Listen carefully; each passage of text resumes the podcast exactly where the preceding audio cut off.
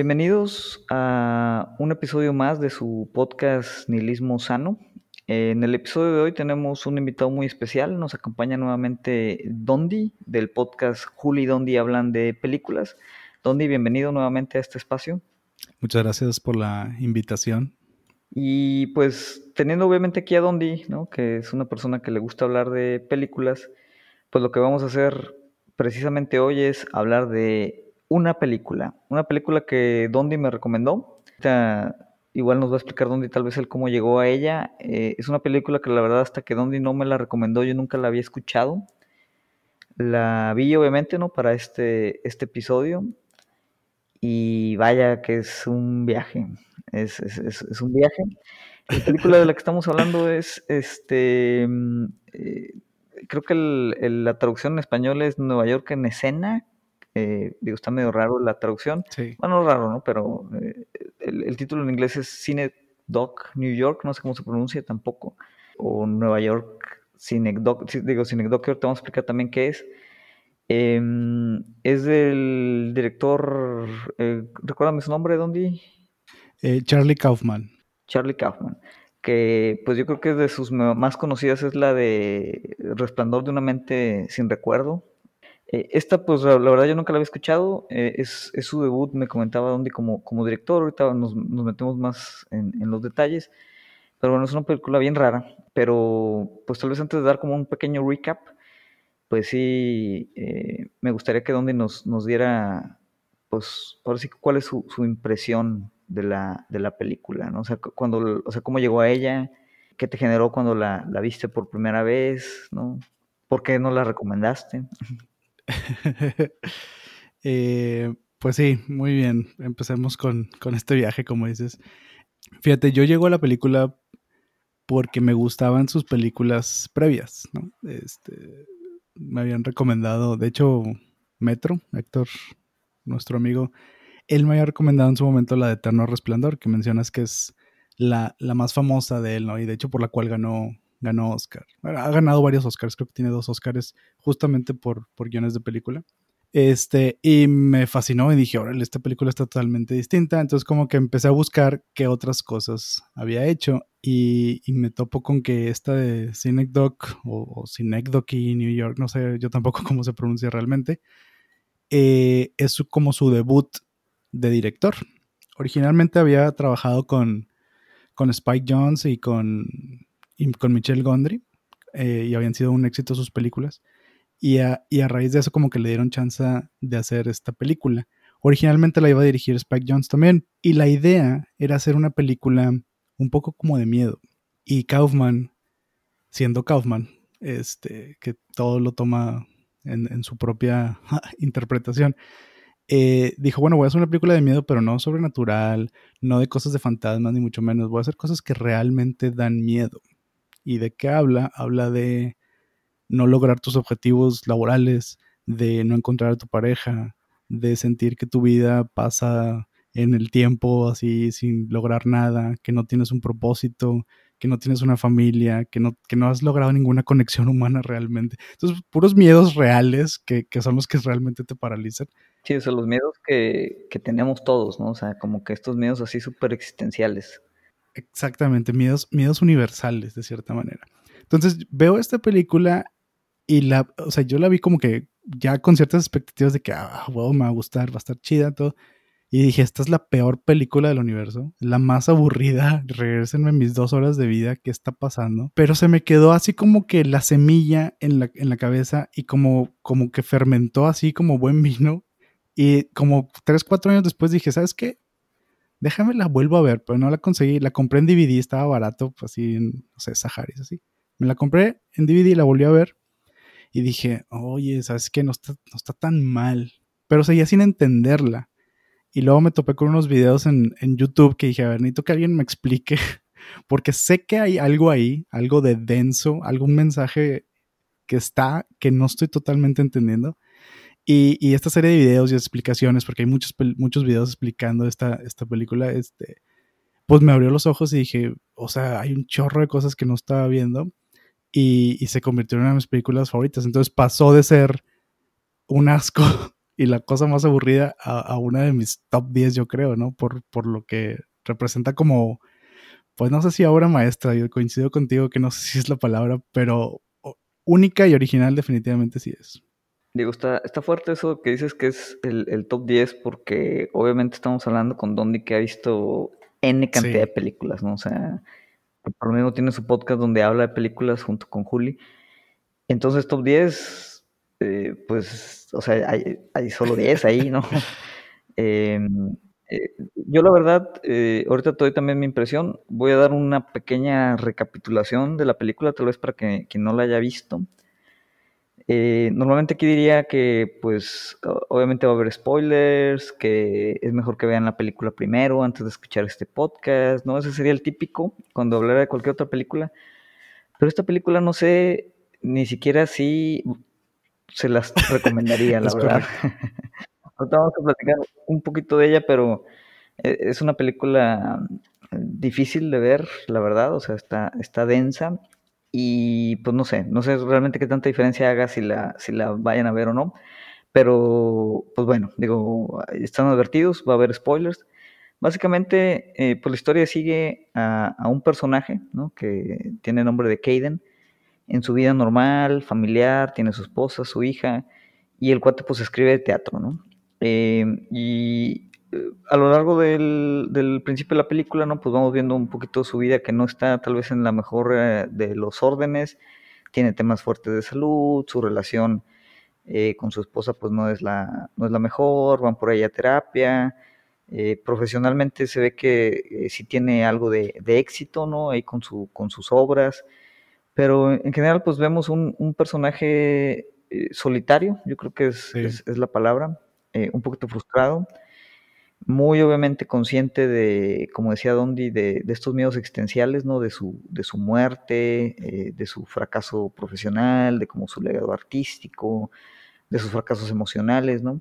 Y pues bueno, la, la, película va explorando como que toda esta, esta vida, este, pues vamos a llamarle un poquito miserable, ¿no? De, de, de este personaje principal, sus relaciones con otras mujeres, con otros personajes. Y todo esto pasa eh, al mismo tiempo que, vamos viendo cómo va, eh, en, cierto momento la película se gana una beca, eh, que nos da a entender que pues es, libre como de, seguir creando su arte, en este caso el teatro, y empieza a montar en, una, en un almacén gigantesco, o sea, de proporciones absurdamente descomunales, empieza a montar pues una obra también de proporciones descomunales, de proporciones un poquito absurdas, y pues de repente la, la película empieza a volverse como un poquito surreal, el tiempo se empieza a difuminar, eh, de repente pues pasan, eh, creo que en total de la película pasan más de 20 años, ¿no? Pero nunca es claro en qué momento van, van sucediendo estos eventos. Se siguen intercalando obviamente pues su, su, su super mega producción que está haciendo con, con, lo mismo que él está viviendo en la vida real. En cierto momento se empiezan ahí a, a como confundir, ¿no? Ya la parte de la obra con la parte de la realidad. Y pues simplemente sigue la película hasta que al final el personaje finalmente muere y no hay mucho más. Eh, su obra como no queda, queda inconclusa, pero bueno, ahorita vamos a hablar un poquito más de los temas, pero pues digo, sí, sí es, eh, pues yo creo que una película difícil tal vez de dar ahí un, resumen, no hay, o no podría yo mencionar ahí como que, pues una trama concreta con un conflicto así que se resuelve, ¿no? O sea, simplemente pues hay como dice Dondi, pues una exploración constante de, medios existenciales. Obviamente hay, hay, un montón de cosas ahí que eh, la gente que es aficionada a temas de literatura, de cinematografía, este, de guionismo, eh, pues yo creo que le, podrían encontrar pues un millón ¿no? de, diferentes interpretaciones y detalles, ¿no? La película los tiene, pero eh, pues decidimos abordarla aquí en el nihilismo sano porque pues yo creo que tiene una carga filosófica fuerte y pues aquí en conjunto con Dondi, que es más especialista obviamente en la parte de, la, de las películas, eh, pues ahora sí que empezarla a platicar, ¿no? Entonces, e, ese sería mi recap. No sé, eh, Dondi, si tú agregarías algo más. No, pues creo que lo, lograste bastante bien porque sí era complicado hacer el recap. Entonces, ya, tuvimos tu primera impresión, eh, odiaste la película y después eh, la amaste. Sí. ¿A qué, qué, edad tenías cuando la viste por primera vez? Pues, mira, la película salió en el 2008 yo creo que la vi poquito después, en el 2010. y yo soy del 84, 94, 2004. Pues veintitantos. Sí, sí, veintitantos años, o sea... Y, y, la más reciente vez que la vi, la he visto, tampoco la he visto muchas veces, la he visto unas tres veces yo creo, pero la más reciente fue, habrá sido hace como un año yo creo. Ahorita ya tengo 35 años. Correcto, correcto. O sea, pero cuando, cuando, dijiste de que este es mi top 10 de películas, o sea, fue hace como cuánto tiempo más o menos? Uh, yo creo que la segunda vez, que fue hace como unos 5 años. Ok, entonces digamos que, que, hubo un gap ahí como de 5 años entre es de las peores películas que he visto a es de las mejores películas que he visto. Sí, porque la película está pensada, o sea, y así lo, dice el mismo Kaufman, que es el escritor y director, para, para interpretarse en diferentes etapas de tu vida porque justamente como dices, la, la trama abarca pues, pues, la vida de toda una persona, ¿no? La existencia y, conforme va envejeciendo también cómo va cambiando su relación con sus parejas, con sus hijos, con su familia, con su trabajo. Entonces, creo que es una película que si ves, o sea, si cada cinco años, por ejemplo, le vas a dar una, una interpretación distinta por, por cómo aborda esos temas. Sí, yo creo que es, eh, y, y, se me hace interesante, digo, e, eso del tiempo, por, por lo menos lo quería poner ahí sobre la mesa, y también del decir, oye, pues, cuando alguien dice, oye, pues esta es de las películas que más me gustan, pues normalmente es porque la, te encanta verla, ¿no? Y la has visto de que 10, 15, 20 veces, ¿no? Y obviamente esta película yo entiendo perfectamente por qué solo la has visto tres veces, porque aunque como tú dices, podemos coincidir, eh, otra vez, no sé si obra maestra sea, sea la, la palabra, o sea, es, una obra muy ambiciosa, es una película extremadamente ambiciosa, extremadamente yo creo que bien, bien construida, bien lograda, pero es una película densa, o sea, pesada, ¿no? Entonces, yo, por ejemplo, te podría decir que también a mí me gustó. No sé si sea obviamente para mí de las mejores películas, pero, pero es una película que dudaría mucho para, ahora sí que volverla a ver. O sea, no, no es una película que diga, no hombre, déjame la analizo, eh, me, va a relajar, está divertida. Eh, o sea, es una película que cuesta trabajo verla, ¿no? Y aún así dices, pero es una excelente película. Eh, digo, no, no sé, no, no recuerdo ninguna otra película que me haya generado como ese, ese conflicto emocional tan marcado, güey. Sí, este, exactamente. O sea, y hay, hay que entender que está muy polarizada. Cuando salió esta película fue muy polarizada. Muchos críticos dijeron que era, o sea, como dices, incluso una de las críticas decía, it's a masterpiece, I think. O sea, como que sabes que hay una obra de arte ahí, pero no la entiendes totalmente, ¿no? Creo que Roger Ebert le dijo que era a miracle movie. ¿Por qué era una miracle movie? Porque es una película milagrosa en el sentido de que no se le parece a ninguna otra película. Es decir, la crítica o la ama y la, la pone como una cosa que es así, una anomalía dentro de la cinematografía, o la ven muy, muy dispersa y en esa ambición se pierde el enfoque. O sea, puedes abarcarla de los dos lados. Y coincido en, el sentido de que es una película muy difícil de recomendar. O sea, aparte de que nadie la conoce, yo no me atrevo a recomendársela a la gente así como que, oye, deberías ver esta película porque yo sé que me van a dejar de hablar. Porque es una película densa que no los va a hacer sentir chidos. No, no van a salir así que, ah, qué buena película pero está bien haberla visto una vez, como dices tú. Es como, haber, no sé, yo siento subir una montaña, llegaste a la cima y dices tú, estuvo bien difícil, estuvo, me la peleé, pero ya llegué aquí, estuvo bien chido, pero ya no voy a volver a subir esta montaña, o sea, ya, me dio gusto tener la experiencia, qué bueno que lo hice, no me arrepiento, pero ya no vengo otra vez. Sí, es, es, pesado la, la, película, yo también batallaría para recomendarla. Eh, especialmente ahorita en estos tiempos, es una película que eh, yo, te platicaba eh, antes del podcast que cuando terminé de verla, ¿no? que yo la acabo de ver ahorita por primera vez, me sentí igualmente mandadísimo al payaso, pero como que súper inspirado también. como, o sea, no sé, o sea, preocupado, pero relajado. Sí, mm, esos sentimientos es el correcto. Está muy extraño. Entonces, bueno, eh, pues con todo eso que acabamos de decir la película, eh, es claro que no vamos a hacer aquí una interpretación completa ni vamos a desmenuzar cada pequeño elemento de la trama. Eh, como dice donde hay mucha gente, hay N, N, cantidad de interpretaciones. La película es tan ambiciosa, ¿no? Que obviamente pues da para ello, ¿no? Así está diseñada, ¿no? O sea, creo que por diseño em, se presta la película para pues hacer cualquier serie de interpretaciones especulativas Y como dices, ¿no, Dondi? El, el mismo director como que así lo visualizaba, ¿no? O sea, que tú puedas realmente en la película interpretarla de N mil maneras distintas y experimentarla también de mil maneras distintas, como tú dices, si la ves cuando estás triste, si la ves cuando estás feliz, si la ves ahorita, si la ves en 10 años, si la viste hace 10 años cuando salió. Entonces, es, es una película que contiene tantas cosas, ¿no? Que pues sería imposible, eh, obviamente, que hablar de todas ellas. De hecho, eh, comentario curioso, eh, en preparación, digamos, a este podcast, donde me recomendó unos videos, ¿no? De, de un cuate que, que, se metió así a fondo, ¿no? A analizar la película, ¿no? Entonces, me mandó cinco videos, 20 minutos cada uno, o sea, prácticamente dura casi lo mismo que la película. Y, y, los empecé a ver, ¿no? Y obviamente, pues el vato se mete a detalles así bien cañones que, que pues algunos, pues la primera vez que la ves agarras en la película, otros ni de chiste los, los puedes agarrar, ¿no? A menos que seas ahí un robot. Y empecé a ver los reviews, empecé a ver los reviews y luego empecé a darme cuenta por los comentarios del mismo autor de, de estas reseñas y los comentarios ahí en el video de YouTube que eh, em, e, este, esta reseña la empezó en diciembre del 2014, creo. Y pues de repente pasan como uno o dos meses entre cada video, que es perfectamente comprensible por el nivel de detalle que le mete. Y de repente al final hay un video que, eh, o sea, pone como la parte 3 y creo que la parte 4 es, eh, es como dos años después. Sí. O, o, la 4 o la 5, algo así. Y veo la parte 5 pensando, ah, bueno, pues es la parte 5, la parte final, aquí se va a acabar la reseña, y resulta que la reseña todavía está incompleta. ese, ese, último video fue hace dos años, ¿no?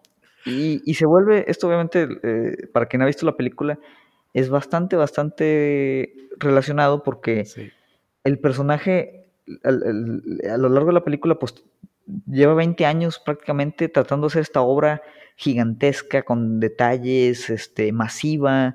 Eh, vamos, es, muy autorreferenciante, obviamente, la película como que ella misma. Y después de esta reseña, que obviamente por referenciar la película, tiene como esta misma circunstancia en la que este cuate le, metió tanto detalle y tanta ambición a la reseña que sigue inconclusa, ¿no? eh, entonces eso particularmente a mí me mandó también otra vez al payaso. Sí. Sí, pero, pero, pero habla, habla de, de, lo real que es la película, ¿no? O sea, una de las cosas que busca la película eh, es la universalidad a través de lo específico, ¿no? Y al enfocarse en poquitos personajes, trata de, de reflejar la, la, universalidad de que todos estamos pasando por esas cuestiones.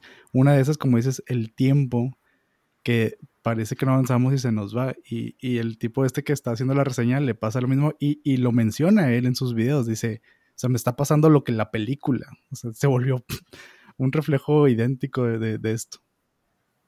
Sí, y, y, en general, o sea, en ese sentido, si, si, tuviera uno que decir, bueno, ¿de qué se trata la película? O sea, podría decir, pues es una película así que se trata de la vida, ¿no? O sea, eh, tal cual, ¿no? O sea, porque eso pasa en la vida real, ¿no? O sea, eh, las primeras escenas, ¿no? Eh, que, eso lo, lo, sacó directamente del análisis de este, de este chavo. Eh, despierta el cuate, es una fecha, ¿no? Creo que principios de septiembre. Baja a desayunar. Cuando está desayunando, el radio dice que ya es octubre.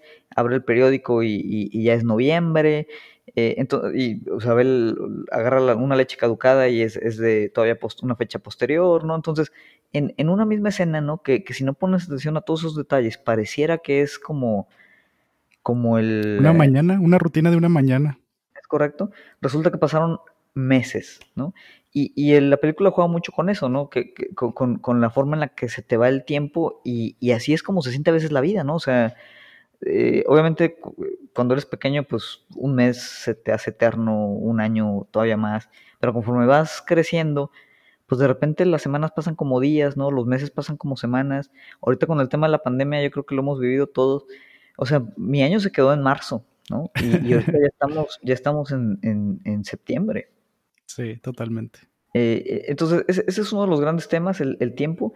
Yo creo que también es eh, súper eh, puntual, ¿no? O, o súper importante, pues es el tema de la muerte, ¿no? O sea, pero no solo la muerte como, pues esta cuestión inevitable, sino la muerte como, pues casi casi lo que eh, es este fantasma, ¿no? Que, que le da sentido y presión a todo lo que hacemos. O sea, yo creo que la muerte y el tiempo son de los principales. Eh, pero no sé dónde, por ejemplo, o sea, ¿qué, qué, otros temas dices? Oye, pues esto está súper inscrito en la película. Sí, habla, habla definitivamente el, tema de la muerte es, es muy predominante, aparte de, de, esto de que dices del, del tiempo, ¿no? lo difuminado que es la percepción del tiempo. Y, y, justamente esto de la muerte, por ejemplo, el personaje se llama eh, Cotard, se apellida Cotard. Y Cotard es, es un, es, hay un, un síndrome, el síndrome de Cotard, que es justamente una creencia de que estás muerto o que te falta una parte de tu cuerpo, no sé, un brazo, etcétera, o, que te falta la sangre, ¿no? Hay, hay, una escena donde la niña dice, es que yo no quiero tener sangre, yo no quiero tener sangre. Y, y, hay, hay, muchas escenas donde, donde el propio Cotard, eh, interpretado por Philip Seymour Hoffman, por cierto, eh, hace, está buscando cosas para sentirse como enfermo. O sea, pareciera que activamente está buscando estar enfermo. Y hay varias partes donde incluso le dicen de que, ¿por qué te suicidaste? o ¿por qué estás muerto?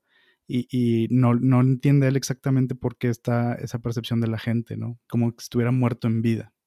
Por, ejemplo, otra cosa que se me hace interesante es el, de un detallito, su esposa eh, pues tiene una relación ya muy, muy distanciada, ya están muy separados, ya casi casi nada más están conviviendo por, por rutina o por la hija. Y la, la esposa se llama Adele y, su nombre de soltera es Lac, Adele Lac. Cuando se casa con, con Cotard, pues es Adele Lac Cotard, que era como que un juego de palabras de a delicate art, un arte delicado, que es justamente lo que hace ella. ¿no? Ella pinta miniaturitas, pinturas miniaturas así de 3 centímetros por 3 centímetros, chiquititas. Cada vez, de hecho, se van haciendo más chiquitas sus pinturas. Y por contraste, él busca hacer una obra de teatro, como dices, de, de proporciones absurdas, o sea, literal una ciudad dentro de una ciudad. Y luego construye un teatro adentro del teatro y el teatro representa la vida misma y, o sea, se vuelve exageradamente grande y el otro exageradamente chiquito. Igual la postura de él es obsesionarse con los detalles y el de ella es pasa desapercibido. O sea, la niña hizo popó verde y le ay, X, a lo mejor como algo verde. Es, es, muy, muy de que, ah, pues le vale lo demás, ¿no? Y te pone así como que el yin y yang de que son totalmente opuestos. Correcto, que, que son como dos grandes posturas, ¿no? Ante, ante la vida y no solo ante la vida, o sea, ante, como el, el, drama existencial de todos estos temas, ¿no? O sea, como tú dices, por un lado, este personaje principal eh, obsesionado, ¿no? Siempre con los detalles, eh, eh, siempre preocupado. Eh, desde lo, lo, comentamos al principio, ¿no? Que, por ejemplo, te pone la, de las primeras escenas, el cuate como que tiene un pequeño accidentillo ahí casero y se abre la frente, ¿no? Y va al doctor. Y a partir de ahí hay escenas, ¿no? Constantes en las que el cuate va al doctor y tiene mil cosas, ¿no? O sea, va al dentista, va con el oftalmólogo, va con el neurólogo, este, eh, empieza, de repente le salen ahí unas pústulas en la cara, o sea, constantemente eh, lo ves que orina sangre es, y, y, está como que siempre preocupado por su salud y, y, tú como, como espectador dices, este cuate está mal, o sea, este cuate se sí. va a morir, ¿no? O sea, se va a morir ya. Y, y siempre está preocupado por eso. Y por el otro lado, como tú dices, la, la esposa que eh, al final muere de cáncer pulmonar, ¿no? Eh, como, como que le vale todo, ¿no? O sea, también obviamente su salud está bien fregada, pero como que no le importa, eh, los detalles no le interesan, todo lo minimiza, ¿no? Un poquito como el arte también que, que, sí. que genera, ¿no? Eh, abandona obviamente a, a Caden y pues completamente le, le, vale, ¿no? O sea, no, no es como que eh, parece importarle. Y se ve que pues ella es como quien dice feliz, ¿no? O sea, que disfruta, que, que vive el momento. Y, y, este cuate no, ¿no? Y eh, en contraste, como ella minimiza, este cuate todo lo hace más grande, más grande, más grande, más grande, ¿no? Hasta que pues ya es imposible absorberlo. Al final, como quiera, con todas sus enfermedades, pues el cuate aparentemente muere de viejo, ¿no? Después incluso que, que la esposa. Entonces como que da estas dos miradas de, de, de formas de, de, aproximar a la vida, ¿no? O sea, de, de que te puedes, ahora sí que preocupar eh, a niveles trascendentales de absolutamente mm. todo o, o, a la vez te puede valer queso, ¿no? Eh, ahora sí que todas esas grandes preguntas, todas esas grandes existencias, y pues como quiera eh, disfrutar la vida. Y yo digo, no, no creo que haya, que, que, que, la película haga ningún, ninguna, ningún juicio, ¿no? De, de, si uno es mejor que la otra, pero, pero te las presentan. Y, y, parte, eh, la, la, película está muy cargada de simbolismos, algunos muy, muy evidentes, muy, muy así en tu cara, este, otros un poquito más escondidos. Y, por ejemplo, uno, uno de los que me llamaba la atención era de que cuando había una televisión ¿no? en algún cuarto, siempre como que representaba las preocupaciones que tenía él en su mente, ¿no? Siempre había una caricaturita, ¿no? De este virus te va a matar, no sé qué, y luego una caricaturita de, no sé, animales muriéndose, ¿no? Y, las caricaturas que están apareciendo como de fondo en, las televisiones donde está él en ese cuarto, representan mucho los pensamientos que él trae y lo que le está agobiando de manera constante. O sea, está representando visualmente las preocupaciones. Pero cuando él se, se aboca a, por ejemplo, de repente se obsesiona con, con limpiar, ¿no? El, estudio de, de, arte de su esposa, y empieza a limpiar y empieza a limpiar cuartos, la tele se llena como de, de, de una neblina, ¿no? Se, se, se pone neblinas. Y, esto nos pasa a nosotros también en la vida. O sea, cuando traes preocupaciones y, y si te empiezas a concentrar en otra cosa o, te activas o haces alguna tarea, nublas tu mente. O sea, de manera muy literal ahí se están nublando sus pensamientos como para descansar la mente un poquito de esas preocupaciones. Pero apenas termina de limpiar, apenas terminas, o sea, tú en tu vida, de terminar esa actividad que te, que te estaba gustando, vuelven vuelve la caricatura, vuelven las preocupaciones, vuelve otra vez tu, como tus demonios internos a, empezar a hablar contigo, ¿no? Tu diálogo interno. Sí, sí, esa parte de la limpieza a mí se me hizo súper interesante también. Digo, lo, de la tele también, la verdad no la entendí mucho. Eh, obviamente eh, esto también es desde el principio que empieza a ver como esa, esa relación. Y ahí, desde que empezaba a ver como estos pequeños cortos animados en la tele, donde sale este cuate, como tú dices, y se ven ahí como sus preocupaciones, todo, dije, no, hombre, este pedo va a estar bien loco. y, y, en esa parte donde empieza a limpiar, ¿no? O sea, como tú dices, o sea, como que está preocupado, eh, se concentra en la limpieza, se difumina ahí sus preocupaciones y pues está concentrado en esa parte, ¿no? Y, y se vuelve o, al menos así siento que lo muestra el, la película, o sea, como algo terapéutico. De forma que más adelante, cuando, cuando por N cantidad de circunstancias llega al departamento de su ex esposa, ¿no? entra y nunca participa, obviamente, o nunca la vuelve a encontrar directamente, que está medio raro, ahorita lo, lo, explicamos un poquito, pero pues a través de ir ahí y limpiar, ¿no? Como que se tranquiliza, eh, encuentra un, una especie como de paz, ¿no? Eh, empieza como a llegar a términos, ¿no? Con, ciertos elementos de, su misma personalidad. Y obviamente, digo, ahí siempre hay elementos de nostalgia, ¿no? Como de, querer regresar con, con, su esposa, aunque realmente no, no es, yo creo que no es la figura de su esposa, sino simplemente regresar a, tener como ese vínculo con alguien. Y especialmente con, con su hija, que, que, después como que ya tarde en su vida se da cuenta de que quiere reconectar con su hija y, y batalla, porque bueno, es que ya no sabe por dónde abordar, pero, pero nada más para que no se me olvide el, comentario, ahorita que mencionas esta parte que es como terapéutica de, limpiar y demás, cabe mencionar que también Cotard durante la película va a ver una, a una terapeuta o una psiquiatra, no sé, y, de hecho ella es, como autora de libros de autoayuda, ¿no? Y, le recomienda unos a, a Cotard y le dice, mira, de hecho está este que escribió un niño de cuatro años, que es la misma edad que tiene su hija, entonces una vez más está esta, este miedo de que, ¿qué quiere decir? Que no estoy educando bien a mi hija, quiere decir que hay otros niños más inteligentes que mi hija. O sea, estos miedos internos que, que, que una vez más están en su mente. Es absurdo que un libro esté publicado por un niño de cuatro años, pero en su mente así lo percibe como comparativo. La, la, se ve después en otra escena que la misma psiquiatra está leyendo sus propios libros, ¿no? Que, que, incluso el, el chavo de, de YouTube dice, ¿no? le da otra referencia al término de autoayuda, porque pues estás leyendo tu propio libro. Y está padre ahí, por ejemplo, que hay, hay un ligero coqueteo entre la, psiquiatra y, Cotard, porque Cotard está constantemente buscando, está lanzando como muchas líneas, así como pescador, a ver, a ver de dónde sale un pescado. Y, y Cotard está leyendo un libro. Y en este libro está narrando digamos, la, la, historia con su psiquiatra y, y, la psiquiatra dice, no, y, y, yo me acerco a ti, te quiero dar un beso y no sé qué, pero tú me rechazas y bla, bla, Y luego sigue, le da vuelta a la página del libro y está en blanco. Y todo el resto del libro está en blanco. Y una vez más volvemos al simbolismo del, de lo visual, ¿no? De que como muchas veces en nuestras vidas tenemos como esta Y, ¿no?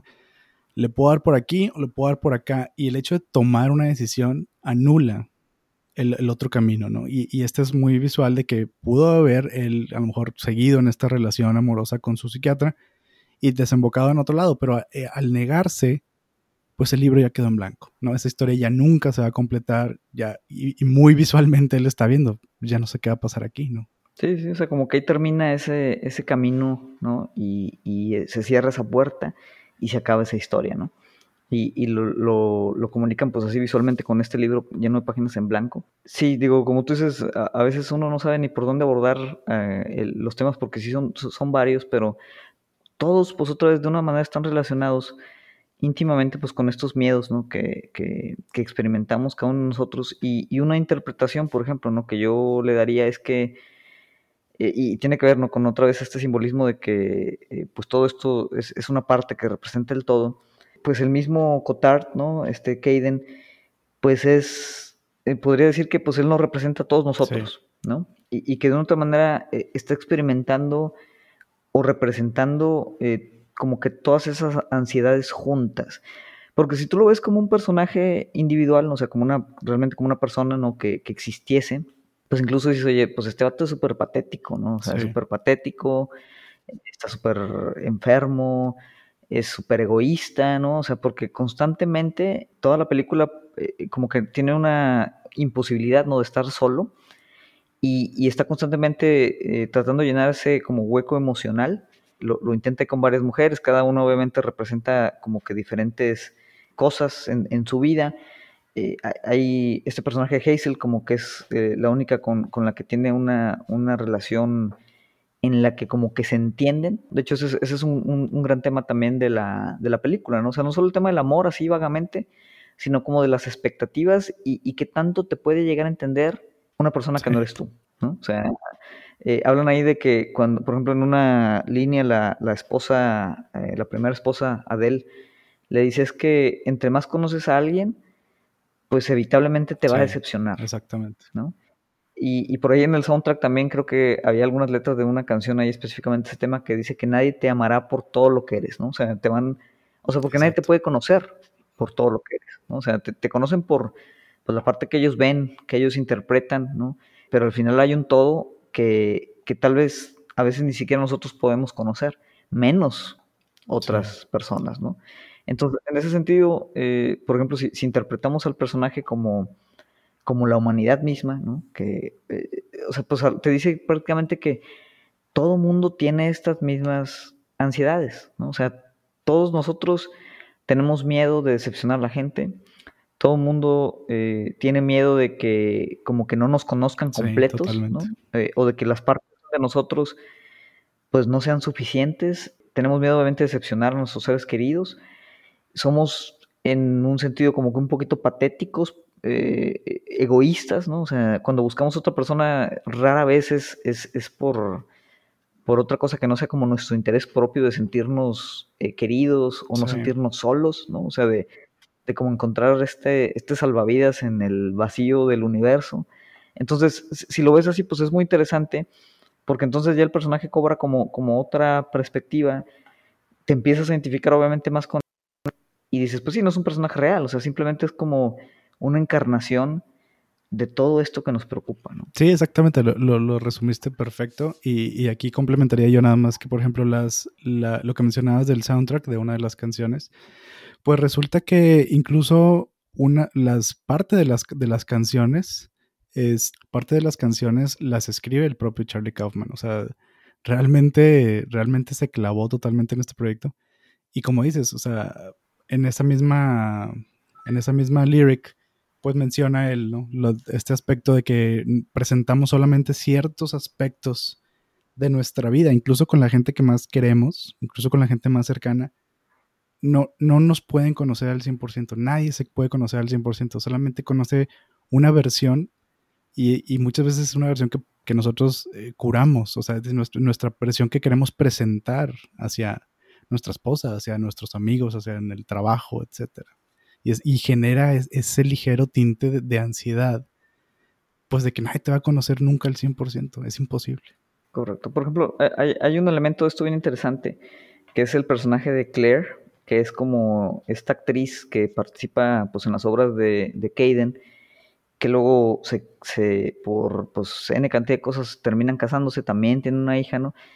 Y, y obviamente eh, empieza como esta dualidad en la que Caden pues siempre está desarrollando como quien dice el, el, personaje de las obras de teatro de Claire, pero a la vez está como que desarrollando el personaje de Claire Exacto. en la vida real. O sea, y, y este personaje Claire es, es como este eh, envase vacío, sí, vamos a llamarlo. plastilina, ¿no? ¿no? Plastilina, exactamente, que, que, que, pues este cuate está constantemente moldeando para que cumpla con lo que él ocupa de ella, ¿no? Eh, y, y, se vuelve todavía más interesante al final cuando pues ya Claire no solo está participando en, en, una obra donde interpreta a sus personajes, sino que empieza a participar en la obra, esta magna final, en la que ella se interpreta a sí misma, y, y, hay varias sesiones donde dice, ah, no, pues déjame empiezo a conocer a mi personaje, déjame empiezo a pensar en mí, déjame, y, y dices, pues es que, o sea, está referenciando como este mismo vacío. Sí.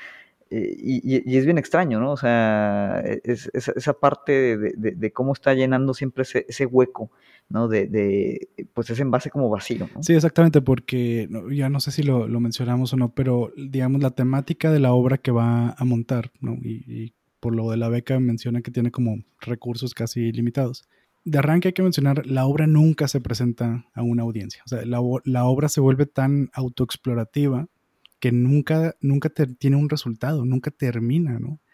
Que, que, a veces pareciera un reflejo una vez más de la vida, ¿no? Que estás avanzando y haces y creces y haces, pero, pero pareciera que nunca, nunca llegaste a un resultado o una presentación final de, ok, esto es, ¿no? Y se queda como en un, en un working progress, o sea, eterno. Y y la obra se trata justamente como de representar la vida misma. Y empieza a contratar actores para representar gente normal, ¿no? Y, hace un edificio adentro del teatro donde hay actores representando a sí mismos y les da como, como post-its donde les dice, cada día yo voy a escribir una frase y les voy a dar ese post-it y eso es lo que van a vivir ese día, ¿no? Y es de que hoy encontré un bultito en, en mi pecho. Este, hoy me enteré que me corrieron del trabajo. Hoy me. Y, y, a todos les da cosas que casi son siempre puras tristes o puras tragedias. Y tienen que actuar en tiempo real e, eso que está viviendo en ese día, ¿no?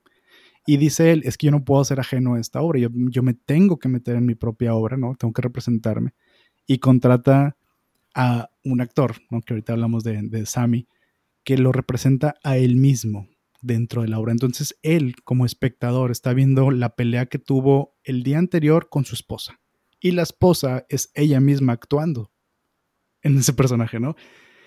Entonces dice, no, no, no, no. Y empieza a dar direcciones de que, ¿sabes qué? No, es que yo te grité más fuerte. No, no, no es cierto, pero no, te enojaste así, te enojaste diferente. Y empiezas a analizar tu vida de una manera muy visual, con actores representando tu pelea del día de ayer.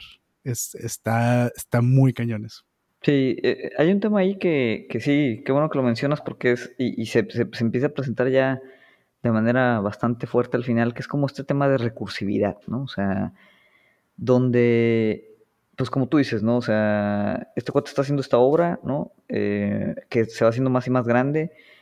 Eh, obviamente la, la, la, la, película maneja el tema de que pues todos somos como quien dice personajes principales, ¿no? En, en esta obra de la vida. Sí, eh, un, un, tema recurrente incluso, y lo menciona, es de que es como el arte imitando a la vida, imitando al arte. O sea, se vuelve así como una especie de, de matroshka, de metes adentro y adentro y adentro, ¿no? Correcto, correcto. O sea, o sea como que sí, o sea, va, va, va, haciendo estos, estos ciclos recursivos en donde, pues otra vez, él, él quiere, porque lo menciona mucho, ¿no? O sea, él quiere hacer una obra brutalmente honesta. Y obviamente, ¿qué, qué puede ser más brutalmente honesto que la realidad misma, ¿no? pero entonces empieza a simular como que la realidad misma y la realidad misma pues es una actuación y después esta misma actuación se, se permea la realidad y luego pues la, la, la, realidad se vuelve a permear en la obra, ¿no? Entonces es un, es un ir y venir donde dices, pues entonces cuál es el, el concepto o, dónde, dónde empieza la realidad, dónde em, empieza la simulación, dónde termina cada una y dices, o sea, pues si es honesto, no es honesto, eh, es simulado, no es simulado y de repente ya no hay forma, ¿no? De, de, responder como que a esas preguntas.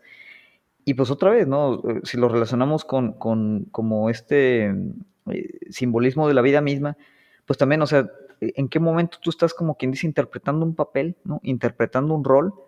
¿En qué momento sí hay un, porque habla mucho como esto del real self, ¿no? De, del ser verdadero. Pero como que ese ser verdadero nunca sabe dónde empieza, dónde termina, o si existe incluso, ¿no? O sea, en, una parte habla de que, ya es que mil veces le trata de dar títulos a su obra, ¿no? Y uno de los títulos eh, dice, le voy a llamar simulacro, ¿no? ¿Qué, es eso, no? O sea, estoy simulando la realidad, pero de repente la simulación se vuelve más real que, la realidad misma.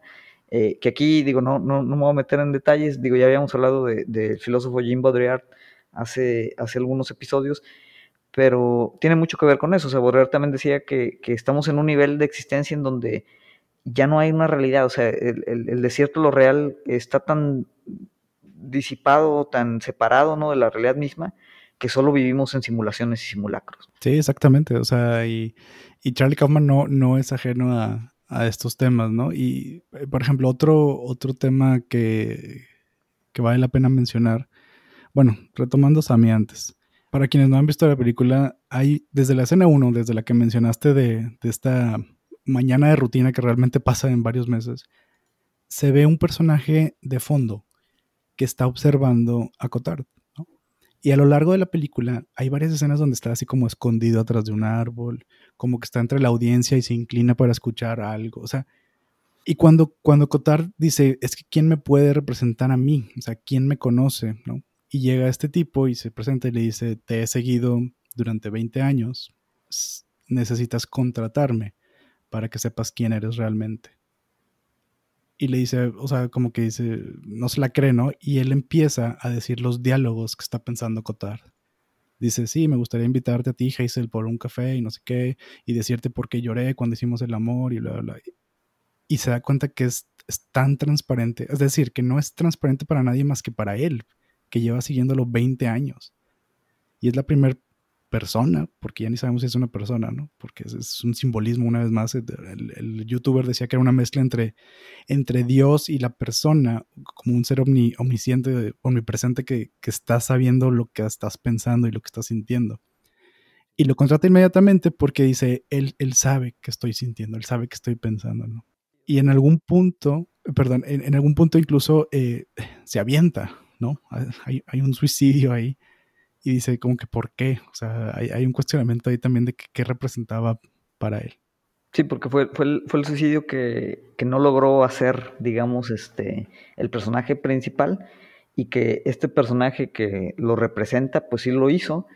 Entonces, como que dices, y, y, sí, te, te, dan como que esa impresión de que este cuate, este Sammy, es se conoce mejor a, a de lo que Kaden se conoce a sí mismo. O sea, como que tiene este conocimiento no solo de, que pues, lo ha seguido 20 años, sino que sabe exactamente lo que piensa, ¿no? O sea, que, que como tú puedes ser una, una, figura referenciante a ella, pues como una figura de Dios, ¿no? En el sentido que lo sabe todo.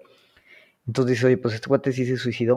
O sea, está, eh, eh, o sea, sí está bien raro ese, ese personaje. Eh, y, prácticamente cuando entra él es cuando se empieza a poner las cosas ahí más, más locochonas. Sí, exacto. Su personaje le, le, mete turbo y mete segunda. y, hablando de personajes, este, porque si si hay, digo, no, no hay tiempo yo creo que de tocarlos todos, todos tienen como que, pues otra vez su, su carga ahí bien importante. Pero sí quería ver, porque yo creo que es la parte que a mí me dejó más, más confundidón. Eh, ¿Cómo viste tú el tema de Ellen? ¿no? Eh, Ellen, para los que no han visto la película, pues eh, hay una parte ¿no? Eh, donde llega él al, departamento de su ex esposa, se hace pasar por Ellen, que es como la señora que, que, ayudaba ahí a limpiar o iba a ayudar ahí a limpiar el departamento. Él toma su lugar, él es el que va y limpia. Él nunca eh, digamos, que, que, interactúa ahí directamente con su esposa en el departamento. Entonces hay una serie de comunicación a través de, notas donde pues Adele piensa que Ellen es a la que le está escribiendo, eh, Kaden contesta como que haciéndose pasar por Ellen. Después, eh, este personaje de Ellen se, incorpora ¿no? a la obra de, de Kaden, pero es el único personaje, ¿no? y así, así lo mencionaban en, en, la reseña esta que me compartiste, que como que no tiene un referente real. Sí todos los demás personajes que están aquí en esta gran obra que está simulando la vida, pues son personajes como que están en la vida real de, de Kaden.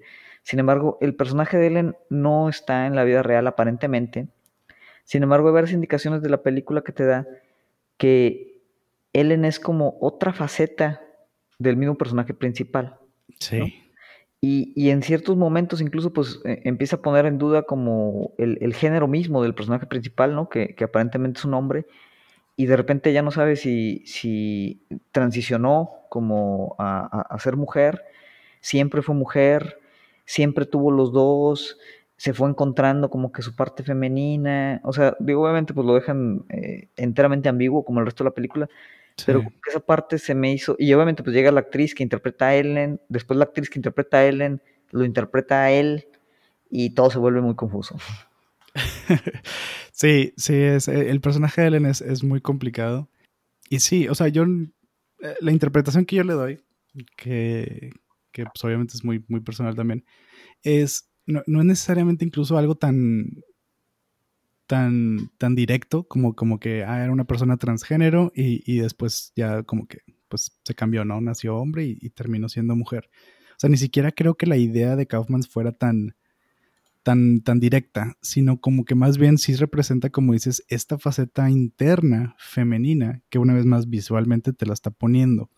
Pero no, no, este, o sea, como que hace las paces muy rápido con esta situación, porque varia gente la confunde de que eres Ellen, cuando claramente es un hombre, o sea, vestido de hombre y todo, y eres Ellen. O sea, dice, sí, incluso la esposa le dice, no, no, dice, huele a que estás menstruando. Y dice, pues, ¿por qué? Si yo soy un hombre, no estoy menstruando. O sea, nunca he menstruado, ¿no? Dice. Nunca hay, hay varias referencias a como si fuera mujer, donde eventualmente como que lo acepta. Y, y, pudiera ser esta cuestión de que como nunca tuvo una conexión real con una mujer, ni con su hija, ni con su ex esposa, ni con la novia, ni con su otra esposa, ni con... Eh, yo creo que esta búsqueda constante fue que, bueno, voy a buscar el lado femenino interno para ver si con él puedo conectar. Yo creo que era, era más como esa complementación, ¿verdad? Claro, es, se puede interpretar de muchas maneras. Sí, porque incluso al final, ¿no? Y ahorita vamos a hablar un poquito del final, como que va cobrando más relevancia este personaje y al final este personaje cuando lo interpreta, o sea, él interpreta a, a Kaden, casi casi le da indicaciones, ¿no? Como si fuera, pues, él mismo, ¿no? O sea, como si él mismo se estuviera guiando en lo que podríamos decir que son los últimos días de su vida. Pero bueno, ahorita al, final lo quiero tratar al final. Antes de, tratar al final, hay, también dos cosas que se me hicieron bien curiosas que quería ver así cuál era tu, interpretación. Uno, en, en, donde está pasando todo ese tema de la obra y está él obviamente muy enfocado en esta este gran montaje de escena, ¿no? que eh, pasan 17 años, ¿no? Hay, un actor que de repente le dice, han pasado 17 años, ¿cuándo vamos a tener una audiencia? ¿Cuándo vamos a tener una audiencia? Y, y, y, pasa por una fase, y de repente pues tiene ya casi que ahí la, la, ciudad completa. Para empezar, a mí me da mucha risa como que el, cuate que tiene ahí que le ayuda a poner las escenografías, ¿no? Porque es como que, o sea, el vato hace su chamba a, toda, ¿no? O sea, le, eh, o sea de, hacer cosas bien sencillas, de repente le pide y, levanta edificios y, replica todo, o sea, con un nivel de, de precisión, ¿no? Eh, impresionante, pero me, da risa porque el cuate se pues, le da las chambas de, montar la escenografía y es como que todo lo ve bien fácil, ¿no? O sea, de que, ah, sí, ¿no? En un par de días está. Y es de que va, o sea, montaron una ciudad completa, ¿no? Eh, digo, obviamente es como de ese humor medio raro que tiene la película, o sea, porque sí, se ven como que sus chistecillos, pero medio raros. Eh, pero una cosa que me llamó mucho la atención, Don es que durante todos estos 17 años que está montando ese, ese tema, de repente, güey, parece que el mundo, que no nos habla nada del mundo, se está acabando, güey. Hay, una que sale y, está de que la gente se oyen balazos y disparos y metralletas y, y esta gente subiendo un camión así como militar, eh, que los está subiendo como unos, unos militares pero vestidos como de payaso, güey. Eh, otra escena donde, donde sale un cuate desnudo en, en Correa, güey. Eh, y obviamente ya, ya mero al final de la película que como que sale de su closet y está toda la gente muerta, así como si hubo un, apocalipsis masivo. Sí. ¿qué, qué, está pasando, güey? Sí, eso, eso me gustó bastante de la película, que sí, el, mundo se está acabando, o sea, ya no sabemos si hay una guerra eh, ongoing, si hay campos de concentración, si hay una enfermedad mortal, o sea, algo claramente está pasando en el mundo que se está colapsando, se está acabando. Hay, incluso hay una escena donde se ven así como zeppelins, ¿no? Así vigilando las calles y, y, y nunca, nunca hacen ni siquiera el mínimo comentario de qué está pasando en este mundo externo. Que otra vez es, está bien, bien, bien padre cómo lo simula, o sea, bueno, cómo te dice, nosotros vivimos en nuestro mundo y rara vez nos preocupa el mundo ajeno o externo. Si no nos involucra directamente o no nos afecta, casi no nos va a importar. Y la película te lo retrata así muy, muy visual, ¿no? Pero sí, parece, pareciera que el mundo se está acabando y, nunca lo toca en el tema. Sí, como esta poca sensibilidad que tenemos también a las tragedias. De hecho, en, la primera escena, ¿no? Que le llaman a la esposa y que dicen que hay un terremoto y se murió quién sabe cuánta gente. Y como que, pues, X, ¿no? O sea, todo el mundo le da X ese tema, ¿no? Eh, eso, me hace curioso, igual como tú dices, es ese comentario, eh, pero, pero, o sea, como que sí me dio mucha curiosidad. Eh, otro tema relacionado con, con, pues un poquito con esa parte, es la casa de Hazel que se está incendiando, ¿no? O sea, que va, la compra y al principio que la compra, pues se está incendiando ya, pero leve y conforme va avanzando la historia, pues ella vive en su casa, se casa ahí, tiene ahí sus hijos, al final ahí también va, eh, vive un ratito con, con Kaden. Y, pues la casa todo este tiempo se, ha estado incendiando, ¿no? Obviamente el, fuego como que va avanzando, pero pues relativamente lento. Pero dices, ay, güey, ahí, donde, esa es la primera escena, ¿no? Donde dices, esta película está bien loca. Y esta película de que no es una película normal, no es una narrativa normal. O sea, de repente llega esta, esta niña a comprar la casa y es de que, ah, ah no, con madres, este, se está incendiando y a nadie parece importarle. Sí. Y de hecho la, la, la, gente, ¿no? De bienes raíces, o sea, la está atendiendo y, y la Hazel le dice, es que, pues me preocupa un poquito lo del, lo del fuego. Y le dice la, la gente, pues sí, es, es, una decisión importante decidir cómo quiere morir uno, ¿no?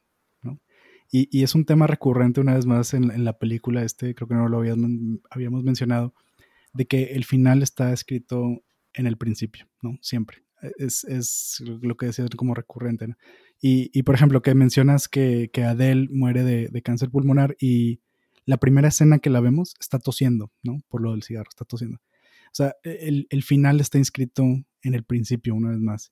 Y, y esto es de que, mencionaba, por ejemplo, el, el, del análisis, mencionaba que, pues sí, o sea, cuando compras un carro, no sabes si ese carro va a ser donde vas a chocar después, ¿no? Y, y o sea, hay decisiones que no sabemos cómo nos van a afectar en el futuro. Y, y, aquí ella estaba como tomando la decisión desde antemano de que, ah, pues, pues sí, se está incendiando, eventualmente a lo mejor se va a incendiar y, y voy a morir aquí, ¿no? Pero es una decisión tomada muy visualmente, muy directa, sí, sí está raro. Y sí, como dices, progresivamente el, el fuego ya consume toda la casa. Sí, se me hizo bien curioso porque, eh, o sea, como tú dices, de una manera... Se, se, tarda meses, ¿no? Se tarda meses en, en incendiarse la casa. No, años, o sea, años, la, años. incendiándose años. Al final, como tú dices, eh, se muere el personaje Hazel y llegan los policías y pues sí, se murió porque inhaló demasiado humo. Que eso obviamente pues es algo que te, si, si hay un incendio, pues te mueres por ese tema de que en minutos, ¿no? Sí. Pero pues, sí, ella como que escogió ese tema y, y, sí, o sea, yo también lo veo como un simbolismo decir, pues es que el hecho de que nos vamos a morir, ¿no? Eh, eh, eventualmente, o sea, y no hay manera de, de prevenirlo, por, por, más que lo ignoremos, por más que no lo queramos aceptar, obviamente no sabemos ni cuándo va a ser, ni, ni cómo, ¿no? Pero como que el, incendio en la casa es de que, sí, o sea, tu vida se está acabando, o sea, te estás muriendo todo el tiempo, ¿no? Y en este caso, tú te vas a morir de inhalación de humo, y eso está ahí en esa casa y, y, progresivamente va a ir avanzando y lo ignoras, ¿no? No lo sabes hasta que te mueres. Pero, pero sí se me hizo ahí como que de los temas así más, pues más curiosos, ¿no? Esa casa que se está constantemente eh, incendiando, ¿no? Y, y, y, juega mucho con eso, como tú dices, ese tema de que el principio, en el principio está escrito el final. Eh, por ejemplo, y, vamos a hablar ya tal vez un poquito del final, al mero principio está el reloj, ¿no? Sale un reloj y, y marca las 7:44. Y al mero final, ¿no? Eh, ya cuando se va a morir el personaje principal, ya que está todo devastado, todo, todos muertos, eh, en esta escena también así medio, medio surreal, eh, también está corriendo el tiempo y, y, también pasa de ese tiempo como de 7.44 a 7.45, ¿no? Que es donde como que se muere, ¿no? Y sí. hay, hay, un reloj ahí pintado en la pared incluso, y, y, pues hace otra vez, el, el, al, al final hay como mucho humo, está todo muy gris, que son como estos cambios o estos fades que hace también grises eh, en la tele, que los hace al principio, ¿no? Entonces, como tú dices, hay, hay, esta conexión cíclica en donde el principio es el final, ¿no?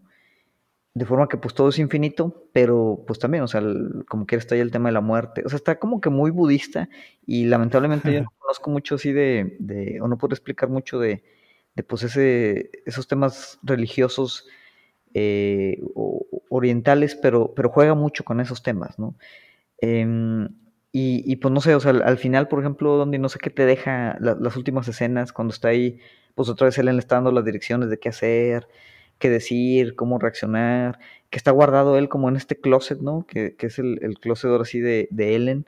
De repente sale, no te dicen cuánto tiempo pasó, y pues ahí toda su, su, su set está devastado, está destruido, eh, la gente está muerta, ¿no? Tirada así tal cual en el suelo, no hay nadie.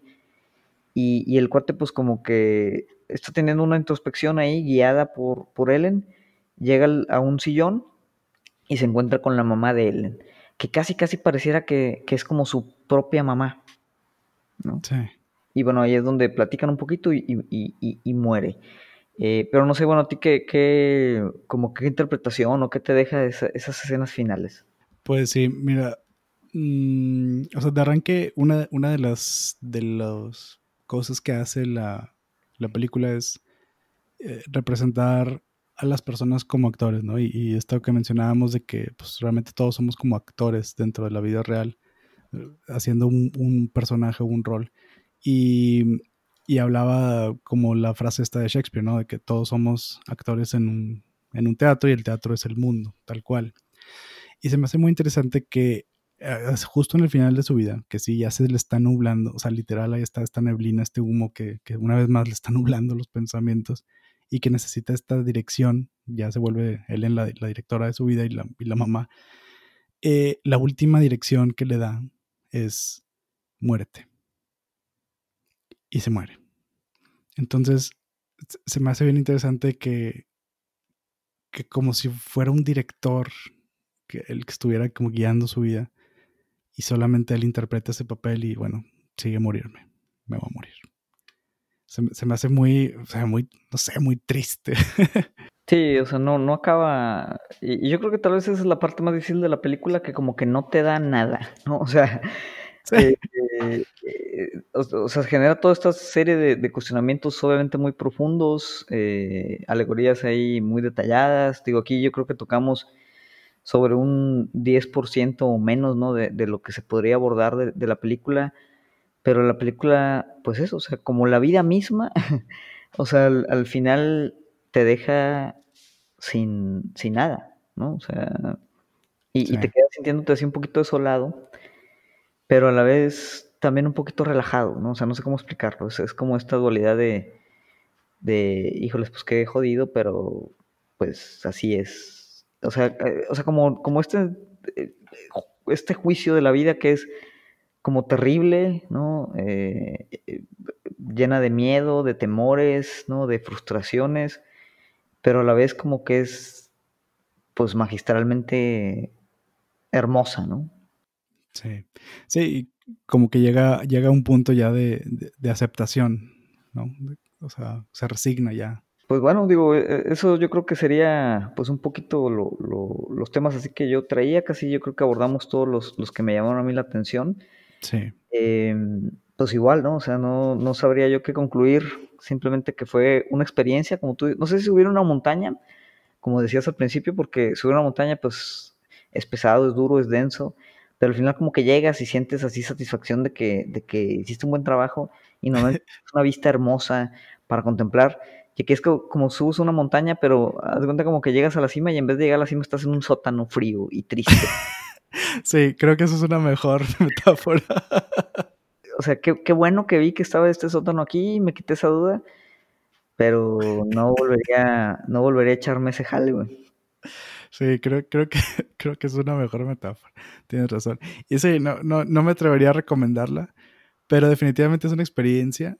Te deja pensando. Te, si, analizas un poquito esta cuestión de, de, las conexiones humanas, del pasaje del tiempo, de, qué importa realmente en tu vida, ¿no? De, cómo te ven los demás, cómo te ves a ti mismo.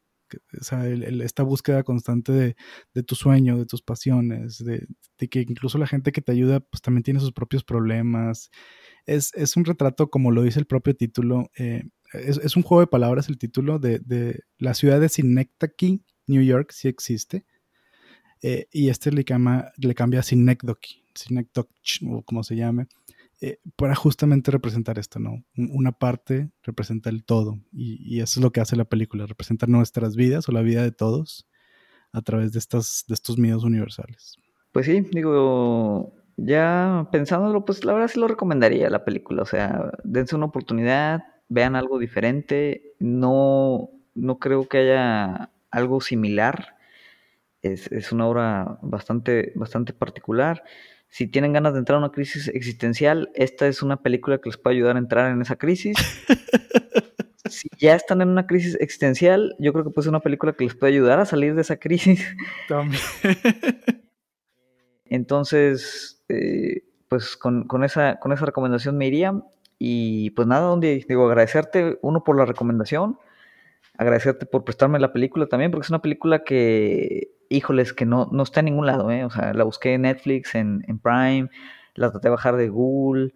Eh, es bien difícil de, no, sé realmente eh, dónde, dónde eh, se pudiera ver, si alguien sabe, pues igual nos informa, pero qué bueno que tú tenías el DVD. Hace N cantidad de años que no veía un DVD. Eh, de hecho, no tengo dónde ver el DVD. Eh, de pura casualidad, en el PlayStation, pues se pueden ver películas y no, no, no hubiera podido verla, ¿no? Y no, no, no me, como que no me di cuenta de eso hasta que ya tenía el DVD y dije, güey, ya, ya las computadoras ni siquiera traen. ¿Dónde eh, meter el disco? En el disco, güey. Sí. pero sí, es una película ya de, de, de, más de 10 años, casi 2008 salió, ¿no? Entonces 12, 12 años. Ajá. Eh, pero bueno, pues agradecerte por, por, la recomendación, por prestarme la película y por acompañarnos aquí el día de hoy. Muchas gracias, Dominic. No, pues muchas gracias a, ti por la, por la invitación. Ojalá sí la, la vean. Mi, mi, única recomendación es que si la ven, eh, después de esto vean una comedia o hagan algo divertido, por favor, para compensar. No la vean el domingo, eh, por favor. O sea, sí, si está lloviendo tampoco, por favor. Sí, o sea, este fin de semana mejor ya no la vean, este, veanla el, el siguiente. Eh, ¿dónde, ¿Dónde te podemos encontrar? Eh, ahí en tu podcast. Sí, eh, pues Juli y Dondi hablan de películas. Es el, podcast donde mi buen amigo Juli y yo pues desmenuzamos, hablamos de temas referentes al cine. Eh, nos pueden buscar en Spotify, en Google Podcast, en, cualquier plataforma que, que, busquen su podcast. Y pues nada más agradecerte una vez más, Fede, por la invitación aquí a Nihilismo Sano. Excelente. Pues digo, esta, esta película yo creo que es, o sea, refleja muy bien el, el espíritu del podcast. Es una película más o menos nihilista, pero es un nihilismo que tiene ahí su dosis de, de, esperanza, ¿no? Siempre cuando como lo interpretes. Pero sí, o sea, tiene como esa eh, misma parte de, de vacío y, y, completitud. No sé si esa palabra exista, pero si no, pues ya la inventamos.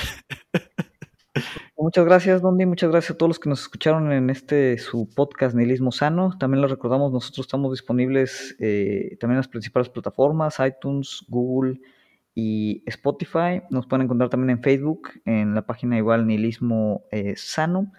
Y si nos quieren escribir o me quieren escribir directamente, eh, mi correo es federico.compeano.gmail.com para cualquier duda, inquietud, queja, pregunta, sugerencia, etcétera. Por el día de hoy sería todo. Eh, muchas gracias.